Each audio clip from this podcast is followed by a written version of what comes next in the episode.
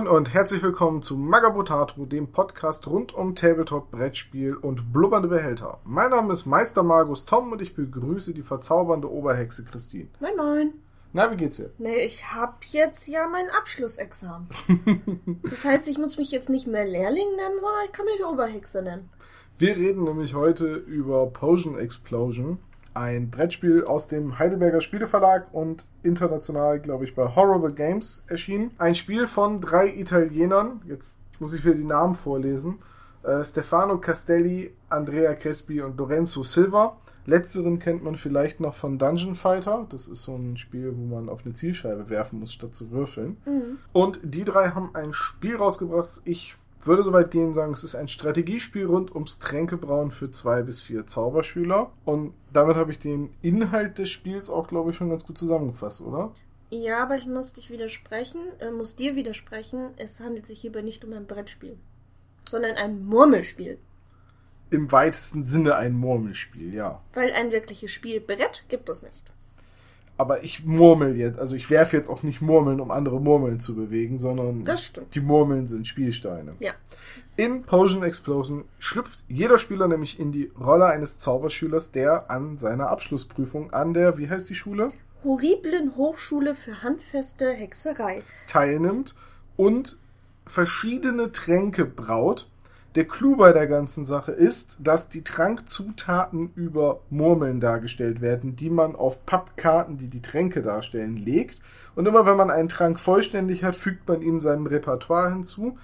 Und man kann die Tränke während der Prüfung auch trinken. Man kann nicht nur, man soll sogar, weil jeder Trank einen Spieleffekt hat, der einem hilft, an weitere Zutaten heranzukommen oder äh, die, die, die Situation des Vorratsschranks, also dem Vorratsbehälter der Murmeln etwas anzupassen, um schneller als die anderen weitere Tränke zu bauen und am Ende dann mit den meisten Punkten den Abschluss summa cum laude zu machen. Genau. Ja, jetzt habe ich das ganze Spiel umrissen, sind wir eigentlich durch. Nee. Also wir sollten, also ich, ich muss dir da widersprechen. Wir sind nicht durch. Denn was dieses Spiel halt auch viel ausmacht, ist der ganze Fluff drum zu. Ich weiß, du liebst Fluff, Total. aber in diesem Spiel macht es das Spiel irgendwie wirklich rund. Wenn man das Ganze noch ein bisschen, auch allein schon die, die Spielregeln, die Exempla, Explanatio Regularium, ja, also alles hat hier auch irgendwie einen lateinischen Titel noch in den Spielregeln mit drin. Und wenn man die liest, ist man eigentlich schon verzaubert. Denn, ja, bis auf jetzt die Leute mit einem großen Latinum, weil die rotieren gerade im Grab. ja, da muss man dann einfach mal drüber hinwegsehen. Ja, bitte. Dann erzähl doch was zum Fluff. Zum Fluff. Also, wie du eben schon sagtest, befindet man sich als Lehrling an der horriblen Hochschule für handfeste Hexerei und man wird in den Spielregeln von Airbus Schrumpelohr. Ähnlichkeiten zu irgendwelchen Harry Potter Figuren äh, sind, glaube ich, keine Absicht. Du meinst Snape, ne? Ja. äh, von dem wird man begrüßt an der Schule und äh, man ist jetzt mittlerweile so weit, dass man die, das Abschlussexamen machen darf, indem man halt entsprechend Zaubertränke braut. Und für diese Zaubertränke gibt es halt vier Zutaten. Einmal die Einhorntränen, die sind blau, den Drachenqualm, die sind rot, der Ogerschleim ist schwarz und, das Fe und die Feenhaarschuppen sind gelb. Das sind die vier Farben. Das sind die vier Farben, die man als Zutaten für die Tränke benutzt. Und diese Zutaten werden halt dargestellt durch die eben schon erwähnten Murmeln. Und die stehen in so einem kleinen, oder die kommen in so einen kleinen Pappkasten auf dem Spielfeld und laufen über mehrere Murmelnbahnen, die parallel zueinander verlaufen, ähm, zum Vorschein, sodass man in jeder Reihe acht Murmeln sieht und ein paar Murmeln pro Reihe sind im Kasten verborgen, sodass man nicht weiß, was nachrücken wird. Und jetzt kommt eine Mechanik, wie man sie aus Computerspielen kennt. Denn in meinem Zug darf ich eine dieser Murmeln entfernen und äh, die kriege ich als Vorrat. Wenn dadurch allerdings durch dieses Entfernen, da rollen ja Kugeln nach, Kugeln gleicher Farbe aneinander stoßen, und zwar egal wie viele, kommt es zur Potion Explosion und ich darf die Murmeln der Farbe auch nehmen. Wenn die entfernt sind und dadurch kommen wieder gleichfarbige aneinander, kommt es zu einer weiteren Explosion. Und so kann ich also in einer Runde, indem ich eine Murmel entferne, Kettenreaktionen auslösen und ganz, ganz viele Zutaten bekommen, um meine Tränke zu brauen. Genau. Gleichzeitig kann ich aber, bevor ich diesen äh, verpflichtenden Zug, also man muss jede Runde eine Murmel entfernen, bevor ich diesen Zug mache, kann ich aber auch durch andere Spieleffekte, wie eben durch bereits zau fertiggestellte Zaubertränke, äh, das Spielfeld verändern, indem ich schon Murmeln entferne, um mir halt meinen Zug zu erleichtern, um halt Kettenreaktionen vorzubereiten. Also ich manipuliere quasi das Spielfeld, bevor ich meinen obligatorischen Zug mache. Du kannst es aber auch hinterher machen. Ich kann es auch hinterher machen, wenn das taktisch klüger ist, ja. Also das, das ist, glaube ich, eine der Sachen, die man, äh, die man sagen muss oder die ganz, ganz wichtig ist an diesem Spiel. In seinem eigenen Zug hat man eigentlich nur eine verpflichtende Aufgabe und das ist eine Murmel entfernen und die auf so einem seiner Tränke zu platzieren. Den Rest, die restliche Reihenfolge, was man sonst so in seinem Zug machen darf, kann man zu einem beliebigen Zeitpunkt machen. Also, ob ich jetzt zwei Tränke trinke, dann meine Murmel ziehe oder erst die Murmel ziehe und dann zwei Tränke nehme oder drei oder vier oder wie viel auch immer ich habe, ist egal. Und ich kann obendrein auch noch äh, den Professor bei der Prüfung um einen kleinen Hinweis bitten. Kostet mich zwei Punkte in der Endabrechnung. Dafür darf ich allerdings schon eine Murmel entfernen. Und behalten. Und behalten, ohne eine Explosion dabei auszulösen. Das Und- gilt übrigens für alles andere auch. Genau. Also Explosion gibt es nur dann, wenn man eben diese eine Murmel aus der Bahn nimmt. Genau, und dadurch ist dieser Zug so flexibel in dem, was man macht. Und das ist auch eine der wesentlichen Sachen, die Potion Explosion auszeichnet, nämlich diese hohe Flexibilität im Spielzug. Dass es eigentlich sehr, sehr wenige Regeln gibt, an die man sich halten muss. Gleichzeitig entsteht äh, dadurch allerdings ein extrem flexibles und hochstrategisches Spiel. Ja, dass ich behaupten würde, ich kann es in unter zwei Minuten erklären mit Stoppuhr. Ähm, und trotzdem, dann kann es jeder spielen, aber die wirkliche Tiefe, also diese Kettenreaktion und diese Ver Verschachtelung und von, äh, vom Einsatz von Tränken und diese, diese Kombinationsgabe, die dadurch entsteht, dafür muss man es, glaube ich, eine Partie gespielt haben. ja, auf jeden Fall. Und äh, ich weiß nicht, wollen wir die Tränke einmal besprechen, was die so können? Aber wir können ja mal so kurz drüber gehen. Es gibt acht verschiedene Tränke im, im Grundspiel. Genau. Ich sag Grundspiel, weil es ist auch noch eine Erweiterung angekündigt, über die reden wir gleich. Genau. Na, dann lass uns doch einmal kurz über die acht Tränke Genau, reden. wobei man im Spiel nur sechs benutzt. Also man sortiert zwei vorher aus, die spielen nicht mit, wodurch halt auch jedes Spiel wieder ein bisschen anders ist. So eine Mechanik, die man ja von Kartenspielen wie Dominion oder ähm, wie hieß diese, dieser Dominion Fantasy Klon äh, Thunder Thunder Thunderstone Thunderstone kennt. Äh, man hat halt einen, einen Vorrat an Karten oder an Möglichkeiten und man nimmt nicht alle und äh, jetzt äh, ich kann es jetzt gerade nicht im Kopf, aber acht über sechs Möglichkeiten sind eine Menge Kombinationen, in denen man spielen kann. Genau. Wobei in den Spielregeln auch, wenn man das erste Mal spielt, auch vorgeschlagen wird, welche zwei man dann anfangs weglässt. Ja, aber nichtsdestotrotz, lass uns doch einmal kurz drauf eingehen, ähm, was die acht Tränke sind und was die acht Tränke machen, weil ich glaube, dann kriegt man ein ganz gutes Gefühl dafür, wie man zusätzlich zu den Kettenreaktionen seinen Zug noch gestalten Genau. kann. Ähm, zuallererst hätten wir den Tropfen der Weisheit. Das war der Trank, mit dem ich eine Kugel beliebiger Farbe aus dem Spielbrett entfernen und behalten darf. Genau, also quasi wie die kleine Hilfe, nur dass es einen halt keine Minuspunkte gibt für die Endabrechnung, man aber dafür dann den Trank benutzt. Genau, und es löst wohlgemerkt keine Kettenreaktion aus. Ja, genau. Aber die kleine Hilfe ja auch nicht. Nee, aber nur um das nochmal zu betonen, also Kettenreaktion kann wirklich nur mit der einen Kugel, die man verpflichtend ziehen muss, passieren. Genau. Dann hätten wir das Elixier der blinden Liebe. Das war der Schambolzentrank, mit dem ich den Vorrat eines anderen Spielers klauen darf. Genau, das haben wir gar nicht erklärt. Man darf nämlich, wenn man seinen Zug beendet, drei der Zutaten in seinem Vorrat speichern. Ja, das ist so Bis zur nächsten Runde. das ist so ein kleiner Erlenmeyer-Kolben, den man neben seinen beiden Bunsenbrennern stehen hat und da kann man die Zutaten drin aufbewahren. Genau. Und mit dem Trank, der, wie heißt er?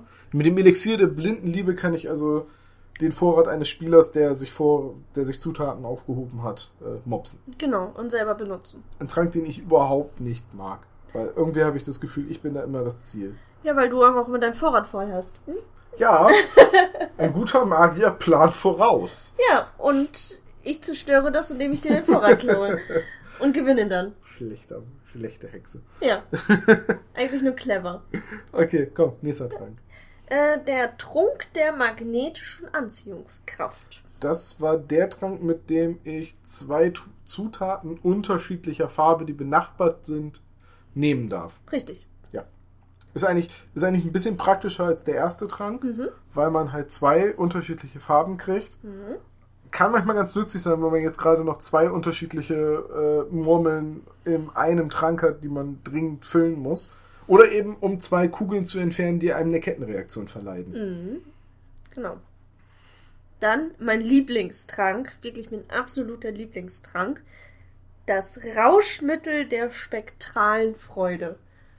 Ich nenne ihn immer Regenbogentrank, weil er auch so ein, so ein gestreiftes Regenbogensymbol hat. Ist ein ganz schöner Trank. Du, du benutzt den immer ganz gerne, weil man damit nämlich alle Murmeln, die im Vorrat sind, sofort in einen Trank legen kann, ungeachtet der Farb, äh, Farbe, also ungeachtet der Farbe, die man braucht und die die Murmeln haben. Man packt einfach rein Genau. und ist happy. Ja, und der Fluff dazu ist auch super. Bitte. Alles so schön bunt hier. Murmeln, wen interessiert's? Party! Ja. ähm, ja, dann hätten wir den Schluck des Bodensatzes. Klingt jetzt nicht so, so wirklich toll, aber ist nützlich. ist sehr nützlich, weil man damit nämlich aus bis zu nee, vier unterschiedliche Farben bekommen kann, indem man nämlich in beliebigen Murmelreihen immer die unterste, also den Bodensatz entfernen darf. Man darf aber von jeder Farbe maximal einen nehmen. Das heißt also, wenn ich drei Reihen habe, wo unten, ganz unten äh, eine schwarze ist, dann darf ich eine von den drei schwarzen wählen und halt dann aus anderen Reihen andere Farben. Kann einem vier unterschiedliche Farben bringen und auch der kann wieder eine Kettenreaktion möglich machen durch etwas, was nachrückt. Ja. Nur durchs Nachrücken. Genau. Weil man entfernt ja unten. Also, Richtig. Ne? Aber manchmal braucht man halt zwei, drei unterschiedliche Farben und dann ist der Bodensatz besser als nix. Dann, ich glaube, einer deiner Lieblingstränke, Mein absoluter Lieblingstrank. der Sand der Zeit. Ja. Wissen viele nicht, äh, ich war früher mal Prinz von Persien und, äh, nee, natürlich nicht, aber äh, der Sand der Zeit ist quasi ein Trank, den man benutzen kann, um einen anderen Trank, den man bereits eingesetzt hat, also getrunken hat, nochmal einzusetzen. Kann unglaublich praktisch sein, weil er halt, also man kann jeden Trank halt nur einmal trinken. Also jeden Trank, den man fertig gebraut hat, kann man einmal trinken, dann ist der weg, dann dreht man die Flasche verkehrt rum. Mit der Sand der Zeit kann man einen der bereits verbrauchten Tränke nochmal benutzen. Das kann unglaublich praktisch sein, wenn man irgendwie sechs Murmeln gezogen hat und man hat mit dem Rauschmittel der spektralen Freude schon drei aus dem Vorrat äh, draufgeklatscht auf den einen Trank. Dann benutzt man den Sand der Zeit, trinkt quasi das Rauschmittel nochmal und kann die drei Murmeln, die man noch in der Hand hat, auch sofort verwenden und hat quasi dann sechs Murmeln beliebig platziert. Ja. Oder klaut zwei Spieler in den Vorrat. Also äh, die, die, die äh, Mittel und Wege dieses Tranks sind äh, grenzenlos. Vorausgesetzt, man hat schon andere Tränke gebraut. Ja, ja. und man hat sie schon getrunken. Ne? Also ich kann nicht einen Trank, den ich gebraut, aber noch nicht getrunken habe, nochmal trinken. Ist ja auch Quatsch, weil Ja. den kann ich ja dann nehmen. Eben. Aber, ne, dann kann ich den nehmen, genau. Ja. Dann hätten wir noch den Balsam der unerhörten Klebrigkeit.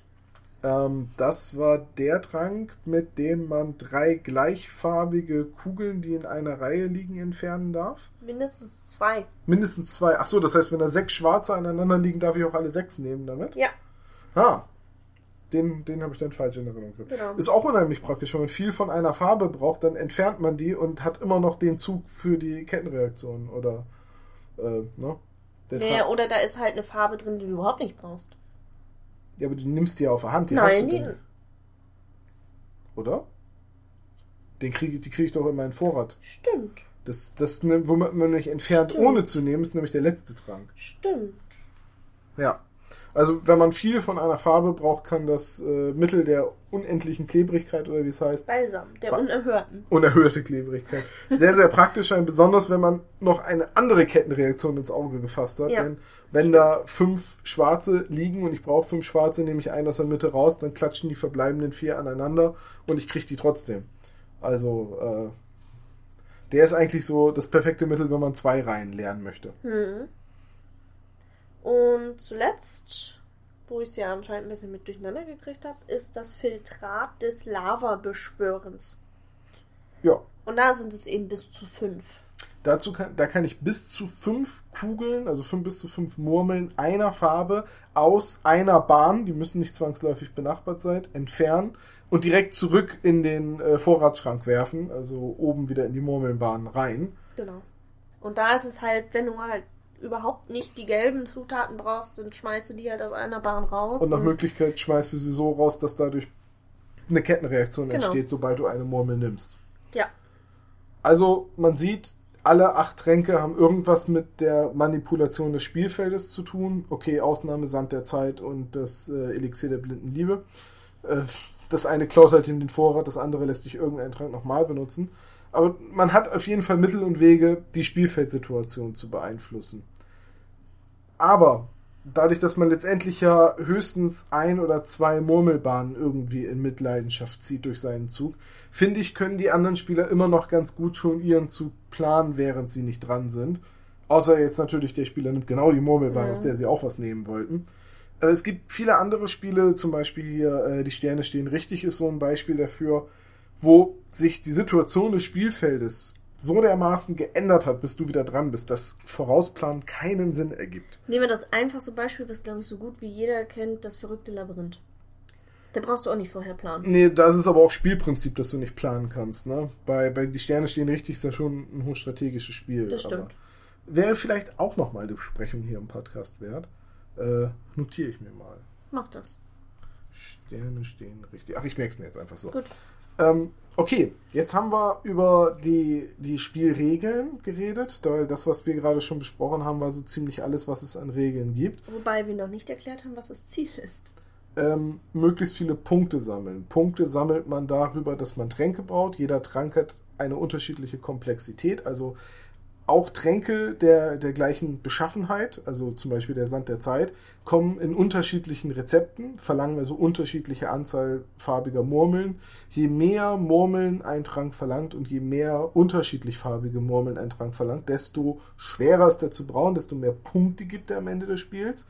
Es gibt jeden Trank in einfach, drei, vier Punkte bis hin zu richtig schwer, neun, zehn Punkte. Und darüber und über Meisterorden, die man sich zusätzlich verdienen kann, ermittelt man am Ende halt die Punktzahl. Und die Meisterorden kriegt man dafür, wenn man einen Trank dreimal gebraut hat, also dreimal den Zauberkunstorden. Entschuldigung. Zauberkunstorden kriegt man darüber, dass man dreimal einen Trank gebraut hat. Also oder denselben. denselben oder fünf unterschiedliche. Da gibt es einen Vorrat und wenn der Vorrat alle ist, läutet das das Spielende ein. Das heißt nicht, dass man nicht keine Zauberkunstorden mehr geben, äh, kriegen kann. Es gibt auch noch zusätzliche, weil nämlich jeder Spieler nochmal dran ist, bis zum Startspieler, damit halt jeder Spieler gleich oft ziehen durfte. Und diese Zauberkunstorden sind am Ende alle nochmal vier Punkte wert. Ja. Und das kombiniert man einfach mit den Tränken und den kleinen Hilfen, die man übers Spiel gesammelt hat. Und wer am Ende die meisten Punkte hat, hat den besten Abschluss gemacht. Richtig. Und sollte es dann doch ein Unentschieden geben? Zehn Schritte umdrehen, schießen. Nein. Achso. Dann wird äh, in der vorgegebenen Reihenfolge, also der Startspieler zuerst, beziehungsweise die, die gleich viele Punkte haben, ähm, ziehen jeweils eine Murmel und nehmen auch die Murmeln, die entstehen durch Explosion. Okay. Und wer dann am meisten hat, der hat gewonnen. Murmeln. Ja. Kannst natürlich Glück haben, wenn du dann als erstes ziehen darfst und dann so eine Kettenreaktion ist mit acht, neun Murmeln. Und dann, also, das ist ja Poker, aber Ja. gut. Äh, Ist bisher bei uns in unseren Runden noch nie Mhm. vorgekommen. dass Aber es war immer Punkte- knapp. Ja, es war immer knapp. Also der größte Unterschied, den wir bisher hatten, war, glaube ich, eben gerade in den Punkten, ähm, wo du 59 Mhm. hattest und ich hatte 53, also sechs Punkte Unterschied. Ist ein deutlicher Unterschied in diesem Spiel. Ein Schrank. Ja, ein Trank, aber es war eben der eine Trank, mit dem man sie alle regiert. Der eine. Nee, Mhm. aber äh, ich weiß noch, unser erstes Spiel, da haben wir zu dritt gespielt, das ging irgendwie aus 33 zu 34 zu 35, wo ich gesagt habe, ui, das war knapp. Ja. Und das war eigentlich jedes Mal so knapp. Ja. Kann damit zusammenhängen, dass wir alle drei relativ versierte Brettspieler sind oder ähm, wir halt schnell die Taktik durchschauen oder ähnliche Taktiken spielen. Ist aber für mich auch ein Zeichen, dass dieses Spiel extrem gut gebalanced ist. Also es passiert jetzt nicht, dass jemand alle guten Tränke wegbraut, weil die, äh, das muss man auch noch dazu sagen, die Tränke liegen halt in der Spielfeldmitte aus und da liegt nicht ein Nachzugstapel, sondern da liegen fünf. Das heißt, man hat immer die Auswahl aus fünf Tränken, außer jetzt irgendwann ist ein Stapel aufgebraucht, aber die meiste Zeit hat man die Auswahl aus fünf Tränken. Und da ist eigentlich immer was bei, was man entweder gerade gebrauchen kann, weil man die Farben noch im Vorrat hat, oder Weil es der letzte ist für drei. Genau, weil es der letzte ist, den man für die drei braucht. Oder weil es einer ist, den man für die fünf braucht. Oder weil es einer ist, der genau andere Farben verlangt, sodass es egal ist, was man nächste Runde kriegt. Und äh, ich glaube, da spielen wir auch alle eine relativ unterschiedliche Ja. Taktik. Ne? Ja. Was ist denn, was ist denn, äh, bevor wir jetzt gleich über Spielmaterial reden, was ist denn deine Taktik bei Potion Die Explosion? verrate ich dir nicht. Ich verrate ja auch meine. Ach so. Und du vergisst hoffentlich nicht, dass ich bisher bei Potion Explosion öfters gewonnen habe. Ja, aber im 1 gegen 1 habe ich immer gewonnen. Ja, aber auch nur im 1 gegen 1. Das, ja, da, da funktioniert anscheinend meine Taktik besser. ja, das ist dann dein positives Karma als Harry Potter-Fan. während ich dich jedes Mal im 1 gegen 1 bei Munchkin plattbügel. Außer einmal. Außer einem einzigen Mal, ja. Weil das ist nämlich mein positives Karma als Ja, Band of Brothers Fan. Nee, Ich habe keine Ahnung, womit man Munchkin vergleichen kann. ich auch Herr nicht. der Ringe. Es ist mein positives Herr der Ringe-Karma, weil ich Herr der Ringe öfters gesehen habe als du. Das stimmt. Du musst dir also einfach mal zwölf Stunden Zeit nehmen, dir die drei Filme nochmal reinziehen. Dann kann ich Munchkin gewinnen. dann kannst du Munchkin gewinnen. Vorher nicht. Vorher, vorher bin ich umgeschlagen in Munchkin. Nein. Bis auf das eine Mal. Ja, bis auf das eine Mal. Nein, also was ist, was ist deine grundlegende Taktik? Also meine grundlegende Taktik ist eigentlich... Oder warte, soll ich mir die Ohren zu halten und la la la rufen? Nein, nein, ich, ich verrate sie. Also, wir haben ja eben schon unsere Lieblingstränke angesprochen. Dementsprechend, den benutze ich halt wirklich gerne, das, das Rauschmittel der spektralen Freude, weil man dann halt auch einfach zusehen kann, dass man einfach viele Murmeln kriegt. Und die kannst du individuell einsetzen. Ja, was machst du denn, wenn wir ohne den Trank spielen? Keine Ahnung. Okay, aber das ist doch schon mal vorgekommen, oder? Dass wir eine Partie Ja, hatten, wo also- nicht dabei war. Doch, also ich versuche auch, ähm, vor allem gerade anfangs eher die kleinen Tränke zu nehmen.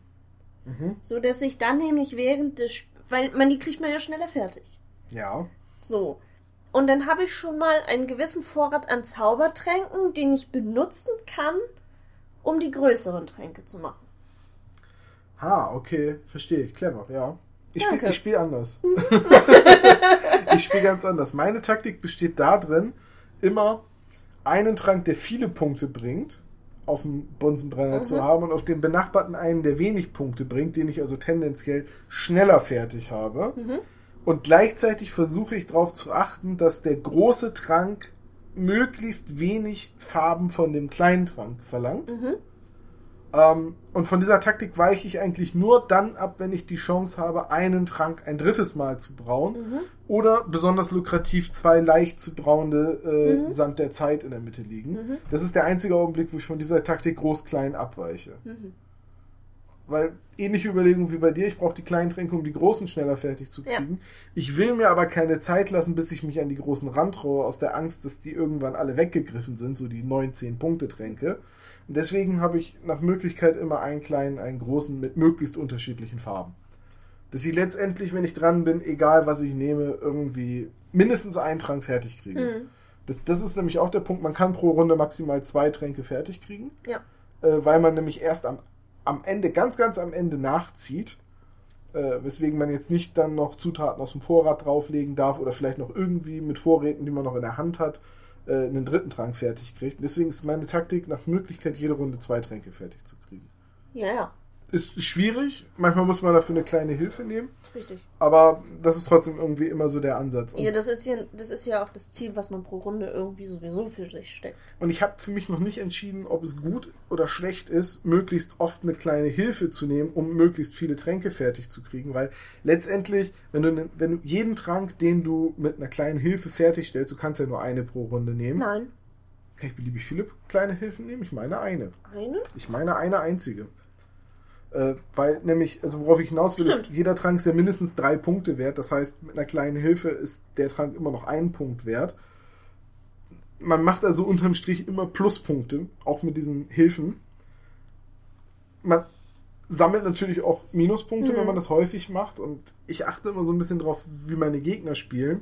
Äh, Tommy zum Beispiel nimmt ja sehr oft, häufig meine kleine Hilfe, um voranzukommen. Ja. Und ich weiß noch nicht, ob das gut oder schlecht ist. Also, ähm, so wie ich das bei Tommy in Erinnerung habe, hat es das, hat das meistens ihm den Sieg gekostet. Ja, auf der anderen Seite, wenn er es nicht gemacht hätte, dann hätte er zwar die minus zwei Punkte nicht gehabt, aber dann hätte er auch den Trank nicht gehabt, der ihn irgendwie auf einen Punkt Abstand an uns rangebracht hat. Das ist nicht gesagt. Weil. Er hätte eine Runde länger gebraucht. Das heißt, potenziell hätte er einen Trank weniger fertig bekommen. Ja. Vielleicht. Aber gut, das ist, äh, das ist jetzt schon quasi Metagaming. Ja. Ähm, da, da muss man mal so eine Langzeitstudie zu machen. Und vielleicht einfach mal Leute beim Spielen beobachten. Aber wo wir bei Strategien waren. Ja. Was ist denn deine Strategie, um an die Zauberkunstorden zu kommen? Also bist du da mehr so, ich, ich breite mich aus und möchte versuchen, alle fünf, also fünf unterschiedliche zu machen? Oder bist du eher der Typ, der versucht, drei von einer Sorte zu machen? Ich mag mich irren. Ja. Ich glaube aber, dass ich noch keine Partie gespielt habe, in der ich nicht beides geschafft habe. Also einen Trank dreimal braun Mhm. und fünf unterschiedliche. Ich weiß, dass ich in einer Vier-Spieler-Partie, wo halt mehrere von diesen Zauberkunstorden in der Mitte liegen, Mhm. das Spiel, also man auch mehr erreichen kann, ich es, glaube ich, geschafft habe, im letzten Zug ein zweites Mal einen Trank, ein drittes Mal zu brauen, also dass Mhm. ich zwei Tränke dreimal hatte und fünf unterschiedliche Mhm. also drei Zauberkunstorden. Und ich glaube, das ist auch das Maximum, was drin ist. Ich glaube nicht, dass man es äh, hinbekommt, neun Tränke zu brauen, dreimal drei, Mhm. ja, also dreimal, dreimal den gleichen. Äh, und fünf unterschiedliche. Das schafft man sowieso nicht. Ich glaube auch, dass es sehr schwer wird, jeden, also drei Tränke dreimal zu brauen. Und man will ja letztendlich auch die Fähigkeiten haben, gerade wenn der Sand der Zeit mitspielt, weil man jede Fähigkeit dann potenziell ein, äh, potenziell ein zweites Mal einsetzen kann. Ich glaube, du kommst gar nicht drum rum, beides zu machen. Also auf, auf fünf unterschiedliche Tränke zu gehen und dich auf einen Trank zu spezialisieren. Ja, okay. Wobei es ja, wenn, wenn du dir das von der Anzahl der Tränke betrachtest, ist es ja einfacher, zweimal drei Tränke zu machen. Sind nur sechs. Und wenn ich einmal drei und die fünf unterschiedlichen habe, bin ich bei Acht. sieben.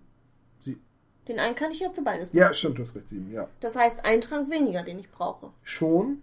Da gebe ich jetzt aber zu bedenken, wenn du zweimal drei brauchst, musst du darauf hoffen, dass du dreimal denselben Trank in unterschiedlichen Rezepten fertig kriegst. Und die haben ja unterschiedliche Komplexitäten. Bei den fünf unterschiedlichen kannst du in jeder Kategorie die einfachste Ausführung nehmen, wenn du willst. Wo du irgendwie nur vier Murmeln brauchst. Ja.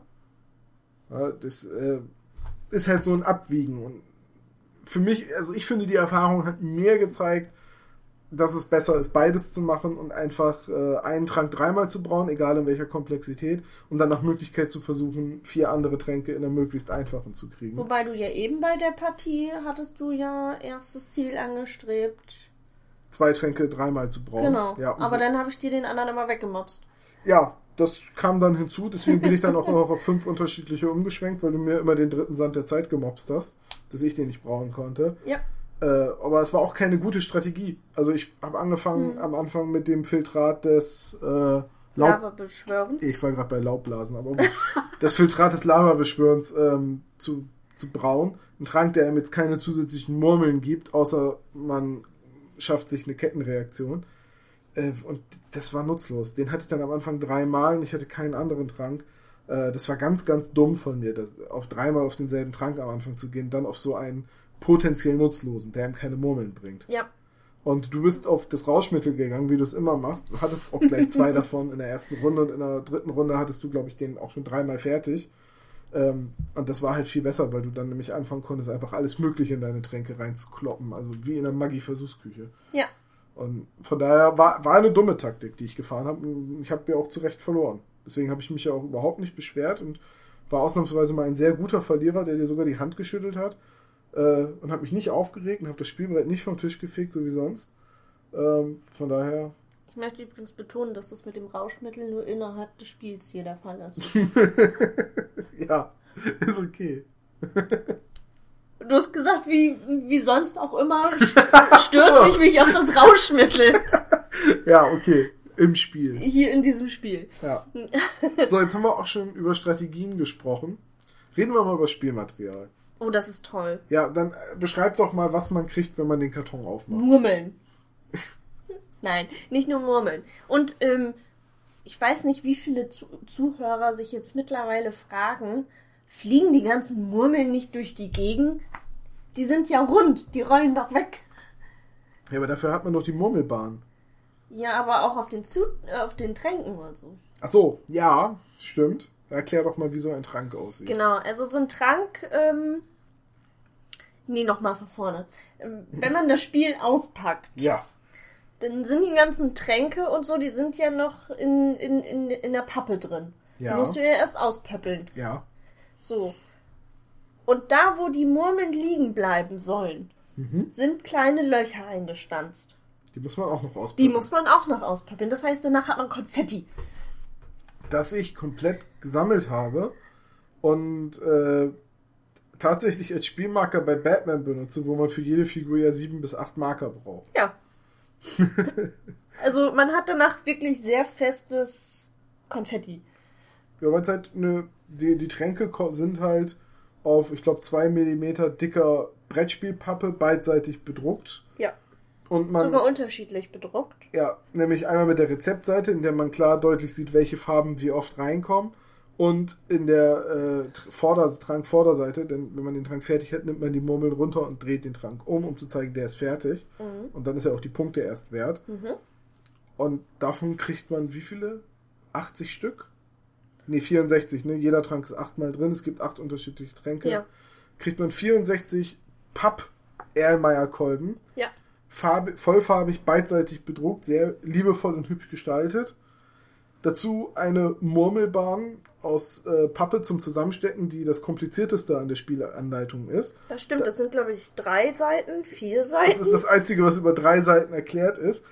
Aber Seiten. dafür sehr, sehr gut erklärt, sodass man die einmal zusammensteckt und noch nie wieder auseinanderbauen muss, weil der Karton nämlich dann auch wieder eine Seite mitliefert, äh, wo drauf steht, wie man es in den Karton zurückpackt. Ja, Äh, und dann passt es auch genau. richtig. Jeder Spieler kriegt eben seine beiden Bunsenbrenner. Das ist ein durchgehendes Pappstück mit zwei halbrunden Aussparungen, wo man halt die Erlmeyer-Kolben reinstellen kann. Und eben ein kleines, äh, ja, so ein flach, ich weiß nicht, wie die Dinger heißen. Wenn Hannes das hier hört, der wird mich verbessern, aber äh, das ist halt so ein Kolben. Kolben wo, als Vorrat, wo auch nochmal drei Löcher eingestanzt sind, dass man bis zu drei Murmeln drin aufsparen kann. Ja. Ja, dann kriegt man eben ähm, 80 Murmeln Mhm. und für alle Murmelbahnen noch ein paar Ersatzmurmeln, Ja, falls mal welche verloren gehen von denen. genau. Oder kaputt, Ja. was auch immer. Marker für die Zauberorden, Marker für die kleinen Hilfen und ein Startspielermarker. Und das war's im Prinzip schon. Aber alles ist aus richtig schön stabiler Pappe. Ja. Es ist richtig schön farbig bedruckt. Also, Ja, und auch dieser Behälter, also hier nennt er sich Z- äh, Zutatenspender, mh. ähm, ist halt mit liebevollen Details äh, verziert. Also das ganze Ding soll aus Holz sein, also es ist in Holzoptik. Und teilweise ist dann, dann so ein eingeritztes Herz an der Seite drauf und solche Dinge. das sieht halt aus wie so ein kleiner alchemistischer Zutatenschrank. Und das soll es ja auch sein. Genau. Ja. Ist eine wirklich sehr hübsche Gestaltung, ist dadurch auch ein sehr farbenfrohes Spiel, nicht zuletzt durch die Murmeln und durch die Tränke, ähm, das uns dadurch auch, als wir es das erste Mal gesehen haben auf den namenlosen Tagen, sofort ins Auge gestochen Ja. ist. Ne? Sofort. Weil, was ist das für ein farbenfrohes, buntes Spiel mit Murmeln und warum haben die da so viel Spaß dran? Richtig. Und es sind Murmeln. Und das sind Murmeln. Die Murmeln sind aber auch mein kleiner Kritikpunkt an dem Spiel. Denn die Murmeln sind nicht vollfarbig bedruckt, sondern haben diesen, diesen Sch Farbschleier, wie man ihn häufig bei Murmeln hat. Ja. Und das macht es mir bei Rot und Gelb, je nachdem wie stark der Farbschleier ist, manchmal ein bisschen schwierig, die zu unterscheiden. Mhm. Was jetzt ein bisschen damit zusammenhängt, dass ich äh, eine leichte Rot-Grün-Schwäche habe.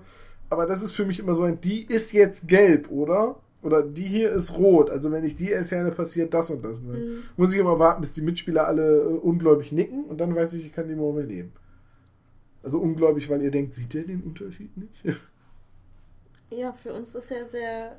Also, ich, ich habe ich hab das Problem so überhaupt nicht. Die sehen alle gleich aus, so. Ich hab's Nee. gesagt. Also, also, also für mich ist der Kontrast zwischen den einzelnen Farben super. Ja, gut, aber das, äh, das kenne ich ja nicht anders. Das habe ich ja öfters mal, dass ich Farben verwechsel Ja. in, in Spielen. Aber Gerade du wenn die nicht so ja- kräftig gedruckt sind. Du hast ja aber auch schon festgestellt, wenn du die eine oder andere Murmel ein bisschen drehst, dann, dann ja, dann wenn ich, wenn, wenn ja. ich die farbige Seite, also die, wo der, Far, die, der farbige Klecks. Klecks außen ist oder wenn, so, wenn, wenn der überhaupt außen ist, aber wenn, Ja. es gibt immer ein, mindestens eine Seite der Murmel, die ein bisschen farbiger ist. Wenn ich mir die Murmeln also im Spender ein bisschen zurechtdrehe, geht das alles. Mit, mit scharf hinsehen und genug Licht. Mhm. Ja. Aber das, das ist für mich Meckern auf hohem Niveau, weil, ja, ich, ich finde, man hätte halt nicht Rot und Gelb nehmen müssen. Ja, aber welche Farbe hättest du denn dann zugenommen? Ich meine, grün wäre ja noch schwieriger gewesen. Ja, aber nicht, wenn es so richtig knallegrün und dunkelrot ist. Dann, dann kann sogar ein Farbenblinder das auseinanderhalten. Hm. Aber egal, wie gesagt, meckern auf hohem Niveau, darum geht's auch nicht. Ansonsten ist der Karton rappeldicke voll. Äh, Ich finde es sehr gut, dass man eine Packanleitung kriegt, wie man es alles wieder sauber verstaut kriegt. Ja, es, hat all- super. es hat alles seinen Platz und sogar dieser Pappspender, den muss man halt nicht auseinanderbauen und jedes Mal wieder zusammenbauen. Das wäre halt ein bisschen nervig. Äh, wer das uralte Brettspiel Agathas letzter Wille noch kennt, wo man, wo man jedes Mal so die Fassade von so einem Papphaus aufbauen muss und damit länger beschäftigt ist als mit diesem simplen Würfelspiel für Kinder. Ähm, der wird mir da zustimmen, dass es toll ist, dass man das Ding nicht immer auseinanderbauen muss, weil sich dadurch auch die Pappe nicht abstößt an den Kanten. Ja. Äh, ja, also toll gepackt, toll designt und ich mag auch die Spielregeln. Ja, die, die haben eine super Optik. Der äh, Schulleiter, Airbus Schrumpelohr, ähm, hat halt hier und da auch immer so einen, so einen kleinen Text, wo er dann nochmal Wichtiges wiederholt, nochmal zusätzlich erklärt. Und also es ist richtig, richtig hübsch gemacht. Ach, jetzt kapiere ich, dass Airbus Schrumpelo ist eine Anspielung auf Flitwick. Ja. Oder McGonagall. Einer von den beiden, ich bin mir nicht sicher. Ja. Okay, ich glaube, Spielmaterial haben wir drüber geredet, Strategien und Spielspaß haben wir, glaube ich, auch schon drüber geredet. Also ich glaube, unsere Begeisterung für das Spiel ist äh, rübergekommen in unserer Strategiediskussion. Also ich kann nur noch hinzufügen, als ich das Spiel bekommen habe, haben wir es an dem Wochenende, ich glaube, gleich drei oder viermal gespielt. Ja, und ich finde, das zeichnet ein Spiel immer aus, wenn man mit einer Partie fertig ist und sagt, machen wir noch eine Runde. Es gibt viele Spiele, wo, wo, wo man sagt, so, das hat Spaß gemacht, gerne in der Woche wieder. Ähm, und jetzt spielen wir erstmal was anderes. Potion Explosion kann man auch direkt zweimal hintereinander spielen. Da ist was dran. Reden wir mal über die äh, Erweiterung. Mhm. Die geplante Erweiterung. Und Die wir uns quasi ausgedacht haben. Ja, im Prinzip schon. Denn ungelogen, als wir das Spiel ausgepackt haben, haben wir darüber diskutiert, wie könnte man das Spiel erweitern. Heutzutage ist es ja wie mit den Superheldenfilmen, es gibt immer noch eine Fortsetzung. Und ich weiß gar nicht mehr, wer es gesagt hat, aber irgendjemand hat gesagt, na wieso, haust du einfach ein paar neue Tränke mit rein und hast mehr Abwechslung. Und dann habe ich, glaube ich, gesagt, ja, dann brauchst du aber auch unterschiedliche Murmeln. Am besten bringen sie eine zu fünfte Murmelfarbe, die man als Joker benutzen kann. Zum Beispiel irgendwas Weißes mit Geistern. Oder bunt hatten wir auch als Option. Ja, und, dann, und ich habe bunt halt widersprochen, weil ich gesagt habe, dann wird es schwer, die auseinanderzuhalten. Ja. Äh, weil, weil man so, sonst halt die ganze Zeit wirklich drehen muss. Deswegen war mein Vorschlag weiß. Und was soll ich sagen? The fifth ingredient, die fünfte Zutat, wie die Erweiterung heißen wird, bringt genau das mit. Zusätzliche neue Tränke mit neuen Effekten und Ektoplasma, Geister-Ektoplasma, äh, weiße Murmeln, die man als Joker verwenden kann. Ja. Und ich finde, wenn man da jetzt nachdenkt, äh, Joker, das ist ja billig, ich finde das eigentlich total clever, weil dadurch wird die Situation im Vorratsspender komplexer, Ja. weil du nämlich die weißen Murmeln nicht ausblenden darfst, sondern du musst immer dran denken, die zählen für jede Farbe, also kann ich damit eine beliebige Kettenreaktion Richtig. hervorbringen. Das heißt, sowohl mit der Kugel davor als auch mit der Kugel dahinter, wenn die unterschiedlich farbig sind, Hm. kannst du, eine, äh, kannst du potenziell eine Kettenreaktion auslösen, wenn du irgendwas entfernst. Das bringt eine ganz, ganz neue Tiefe in die Überlegung rein. Und das Ja. finde ich richtig, richtig gut. Da bin ich äh, sehr gespannt drauf. Also, sobald die auf Deutsch da ist, wobei das auch egal ist, weil das Spiel gar keine Textabhängigkeit außer in den Regeln hat. Äh, ich möchte mal behaupten, sobald es die Erweiterung gibt, wird die ihren Weg zu mir finden oder Ja. zu uns finden. Äh, ja, Vielleicht haben wir auf das Spiel die Gelegenheit. vielleicht haben wir auf das Spiel die Gelegenheit, wenn die Heidelberger Leute kurz nicht hingucken. Ich würde es auch käuflich erwerben. Ach so. Ja. Ich, ach, Aber vielleicht haben sie es dabei. vielleicht. Also 2016 Spiel ist ja jetzt noch zwei Monate hin. Ja, Äh, könnte ja sein. vielleicht haben sie schon eine Vorabversion da. Oder eine englische oder was auch immer. Ja, also wie gesagt, wenn ich da irgendwie an die Erweiterung rankomme, auf jeden Fall. Ja. Ähm, kann das Spiel, glaube ich, nur bereichern.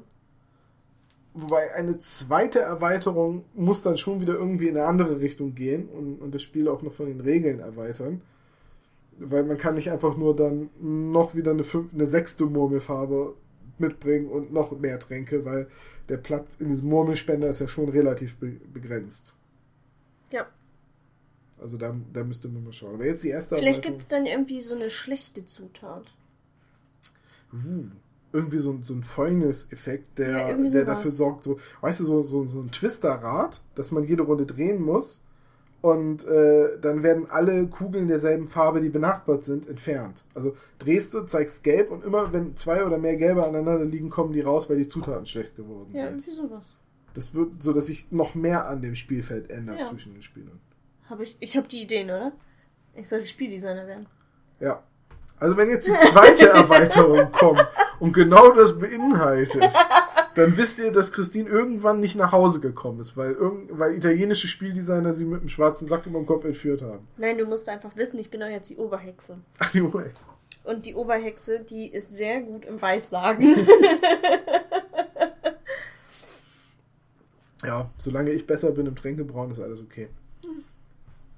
Aber eigentlich muss der doch eine Anspielung auf Snape sein, weil Snape war doch der Zaubertränkelehrer.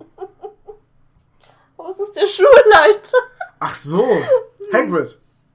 Nee, Snape. Snape, ja, Snape war auch mal Schulleiter. Ja. Was denn? Umbridge. Umbridge, natürlich. Das hört man ja schon am Namen, dass das Dolores Umbridge sein Ja. soll. In rosa. Ja, Mhm. und ich hatte erst Angst, dass das hier diese, äh, diese verrückte Wahrsagelehrerin ist. Wie heißt sie noch? Trelawney. Trelawney. Ja. Ihr seht schon, wir haben Harry Potter gelesen. Ähm, Gespielt, geguckt, gelesen. ich finde das lustig, weil äh, Alchemisten, das ist ja dieses andere äh, Spiel, wo es um Zaubertränke geht, Mhm. brauen geht. Das hattest auch du rausgesucht. Also so farbenfrohe Spiele mit Zaubertränken sind irgendwie genau dein Ding. Entschuldige. Nee, ich finde es ja gut. Ja. Äh, Wobei die Spiele überhaupt nicht vergleichbar sind. Nee, das eine Nur ist vom Genre. ja, das eine ist echt ein knallhartes Strategiespiel mit Ja. Deduktionsaspekt und das hier ist ein äh, nicht ganz so hartes Strategiespiel, was auch mal Fehler verzeiht. Also Spiele, wie sie unterschiedlicher nicht sein könnten. Ist das nicht auch noch ein Spiel, was wir mal besprechen könnten? Alchemisten. Ja. Haben wir doch schon. Haben wir schon. Ja, Folge verlinke ich an dieser Stelle. Ha. du, in äh, jetzt fast zwei Jahren Maya Votato haben wir echt schon eine Menge besprochen. Okay, äh, letzte großer Punkt in meiner Gliederung. Wem können wir Potion Explosion eigentlich empfehlen und welchem Spielertyp raten wir eher vom Griff im, äh, im Spieleladen ab? Gute Frage. Das ist eine sehr gute Frage, ne? Ja. Also, Ähm, ich sag mal, ich, ich, ich fange einfach mal an, wem Ja. ich davon abraten würde. okay. Ich würde generell davon von äh, Leuten abraten, die lang äh, wierige, ich, ich bin immer gewillt, langweilig zu sagen, langwierige Strategiespiele aller Civilization, Seven's Wonder oder ähm, auch Small World mögen. Risiko. Risi ja, Risiko ist kein Strategiespiel, Risiko ist zum Kotzen. Wieso das Neue soll doch? Ach, das ist Risiko Evolution, ist zum Kotzen über mehrere Dekaden. Viel Spaß, eure Freundschaften zu ruinieren mit dem Ding. Ähm, nein, aber halt Leuten, die so ein vier Stunden Twilight Imperium Eclipse Spiel bevorzugen. Es ist Mhm. nicht diese Art von Strategiespiel. Nee. Und genauso sehr rate ich auch Leuten davon ab, die Spiele bevorzugt spielen, wenn hochdetaillierte, bemalbare Miniaturen darin vorkommen. So wie Alien vs. Predator oder äh, von mir ist auch ein XCOM. Es ist auch nicht diese Art von Strategiespiel. Aber wem kann man denn zu dem Spiel raten? Familie würde ich schon sagen. Mhm. Also ich glaube auch, dass Kinder da recht gut mit zurecht. Ich weiß gar nicht, ab wie vielen Jahren das Spiel ist. Ähm, das wirst du doch bestimmt da äh, nachgucken können. Ja, kann ich. Ich habe Boardgame Geek natürlich offen. Ähm, Acht plus. 8 plus. Die, die Community sagt 10. Ich hätte auch eher 10 getippt. Aber ich, Kinder können es auf jeden Fall spielen und dadurch, dass alles über Farben klar erklärt ist und man überhaupt keinen Text lesen muss im Spiel, äh, kann man es, glaube ich, auch mit Kindern, die noch ein die halt noch nicht so gut lesen können, schon spielen. Lesen müsste sie nicht können. Das Einzige ist halt, wenn man es als Familie spielt mit Kindern, dann darf man halt nicht so strategiefixiert sein, so dass die Kinder halt auch eine Chance haben. Ja, mal ein bisschen Ne? helfen oder So. absichtlich mal einen Trank ein viertes Mal brauen. Ne? Ne? Äh, aber wem ich es auf jeden Fall neben Familien mit Kindern noch empfehlen würde, sind Leute, die, äh, Strate die, die tendenziell einem Strategiespiel, das nicht abendfüllend ist, äh, nicht abgeneigt sind. Ja, es Also- ist ja so für 30 bis 60 Minuten ausgelegt. Ja, und man schafft gut und gerne an einem Spieleabend mit ähm, vier Leuten auch zwei Runden und hat immer noch Zeit für was anderes. Es ist ein schnelles, sehr strategisches Spiel, das sehr, sehr viel Spaß macht. Und wo man nicht in die Situation kommen kann, dass das Weiterspielen ausweglos ist. Also du wirst nicht einfach abgehangen. Du, Nee. du, du wirst auch nicht überrundet oder übervorteilt und, oder bist eigentlich nur noch äh, Barrikade, also nur noch was, was im Weg rumsteht äh, wie bei anderen Strategiespielen, sondern du kannst hier bis zum Schluss aktiv mitspielen. Es ist auch bis zum Schluss spannend. Ja. Also jedem, der strategische Spiele ohne Miniaturen mag, sei dazu geraten, mal einen Blick auf Potion Explosion zu werfen. Richtig. Ja. Haben wir eigentlich alles dazu gesagt, ne? Ja. Dann Und wer natürlich das Genre mag, ne, für den ist das halt auch für, für. Harry Potter-Fans, Hier generell so Zauberei und, und, und so. für, für Fantasy, Zauberei und vor allem Harry Potter-Fans ist das Spiel super. Und ich glaube, wenn es vor fünf Jahren rausgekommen wäre, äh, hätten, hätte Warner da bestimmt auch die Rechte gekauft und gesagt, wir nennen es Harry Potters Hexenlabor. Oder Alchemisten, Unterricht, keine Ahnung ja, was. Snapes Zaubertränkeunterricht, Genau. Dingensbummens. Und äh, dann wäre das Spiel mit, einem, mit einer äh, Lizenz drauf rausgekommen, wäre ein riesiger Erfolg gewesen. So ist es, glaube ich, auch sehr erfolgreich. Also, äh, es ist zumindest ausverkauft in dem einen oder anderen Laden, wo ich geguckt habe. Mhm. Ähm, aber es ist auf jeden Fall ein Tipp. Ja. Ja, dann sind wir durch mit dem Spiel. Mhm. Ich bedanke mich herzlich, dass du heute hier warst. ja, gerne wieder. Und äh, ja, das war Magabotato. Ich habe jetzt nur noch so ein, zwei Ankündigungen zu machen für alle, die das hier hören und nicht so regelmäßig auf unsere Homepage gehen.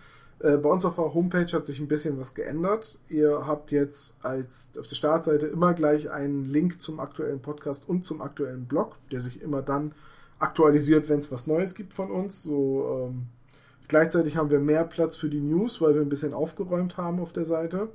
Ihr seht jetzt auf jeder Unterseite auch immer gleich die aktuellen Kommentare zu Blog und Podcast.